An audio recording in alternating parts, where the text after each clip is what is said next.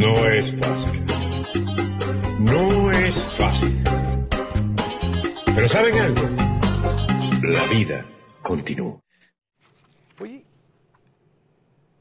a arrancar con un artículo que salió en el New York Times de el escritor venezolano Alberto Barrera Tisca y, y que le dan el comienzo, el contexto de lo que vamos a tratar hoy. 4 de abril 2021. 10 goticas debajo de la lengua cada cuatro horas y el milagro se hace.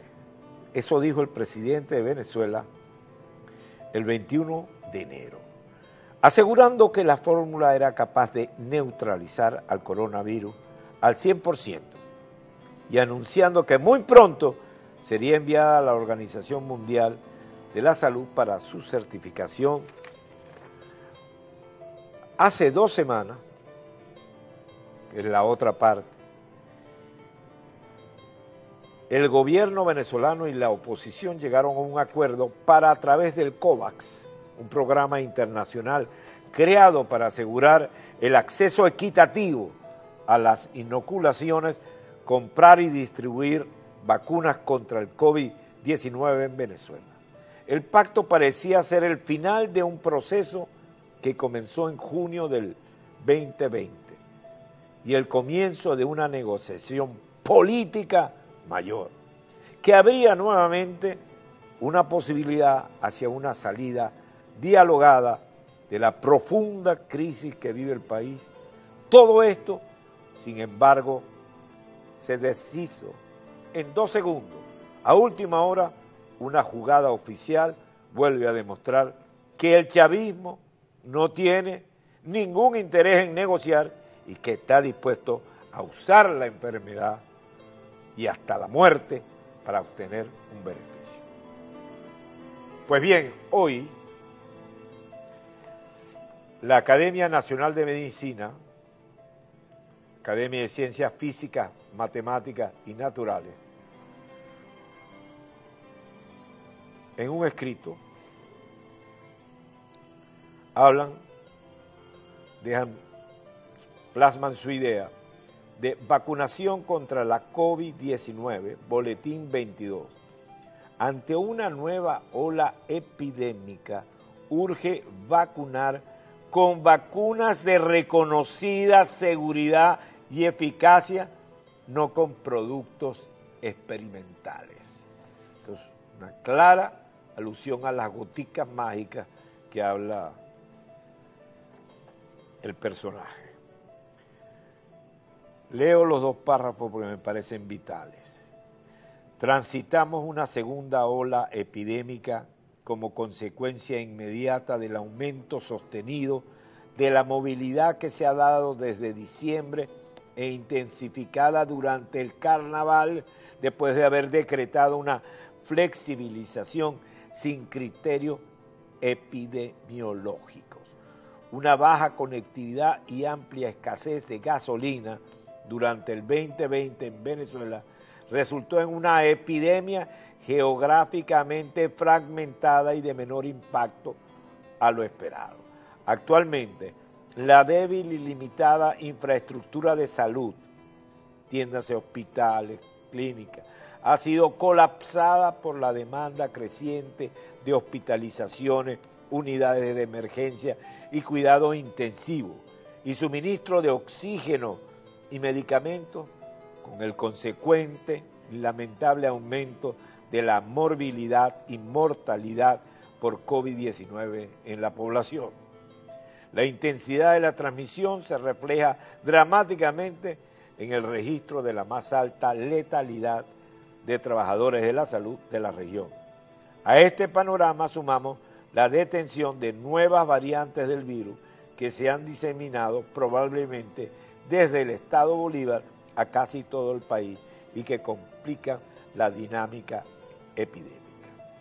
Se requiere con urgencia acelerar la vacunación en Venezuela, a la par de aumentar la capacidad diagnóstica y vigilancia genómica, permitiendo así el monitoreo continuo del virus y la mitigación de futuras olas de contagio. Si vacunamos, evitamos la propagación amplia del virus. Evitaremos la aparición e impacto de nuevas variantes, abonando el camino para salir de la pandemia. Ahora, ¿qué impide? Si se había logrado, se tenía el dinero, ¿qué impide tener la vacuna? Miraflores no tiene urgencia. En Miraflores están todos vacunados. Urgencia tiene el pueblo venezolano. Y con comportamiento. Hoy, fíjense la salida del tren, creo que tenemos la fotografía ahí. La salida del tren, cuando anuncian que el tren... No, no, no, la fotografía del tren la tengo porque la saqué en la promoción. Bueno, la, pondré en el transcurso del programa. En la fotografía del tren se ve otra vez la gente apilonándose, pegándose los unos a los otros. Entonces, ¿hacia dónde vamos? ¿Qué pasa con la vacuna? ¿Por qué insiste Miraflores en no querer vacunar?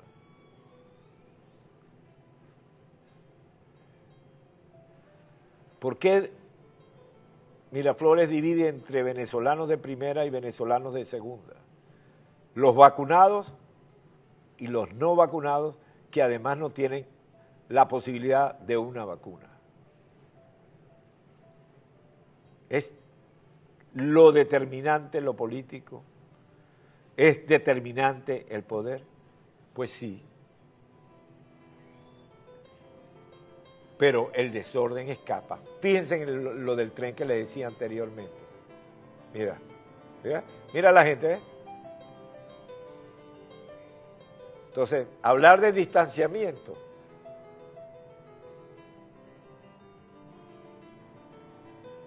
Fíjate que Miraflores no pierde el objetivo. Con los estudiantes, hoy los estudiantes hicieron una manifestación. Fíjense lo que ocurrió. Protesta de estudiantes de medicina de la Universidad Central exigiendo vacunas en las puertas del clínico. Es atacada por colectivos. Le rompieron todas las bolsas que simulaban los muertos de la pandemia. Los objetivos de Miraflores, los objetivos políticos, no hay desviación. Los ciudadanos no son importantes. Si se mueren muchos, es un montón menos. Así piensa Miraflores.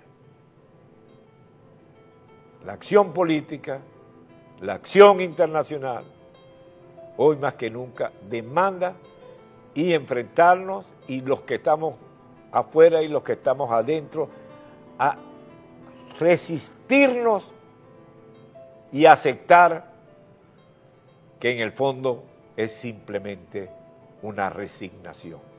No a la resignación y seguiremos luchando. No es fácil. No es fácil. Pero ¿saben algo? la vida continúa.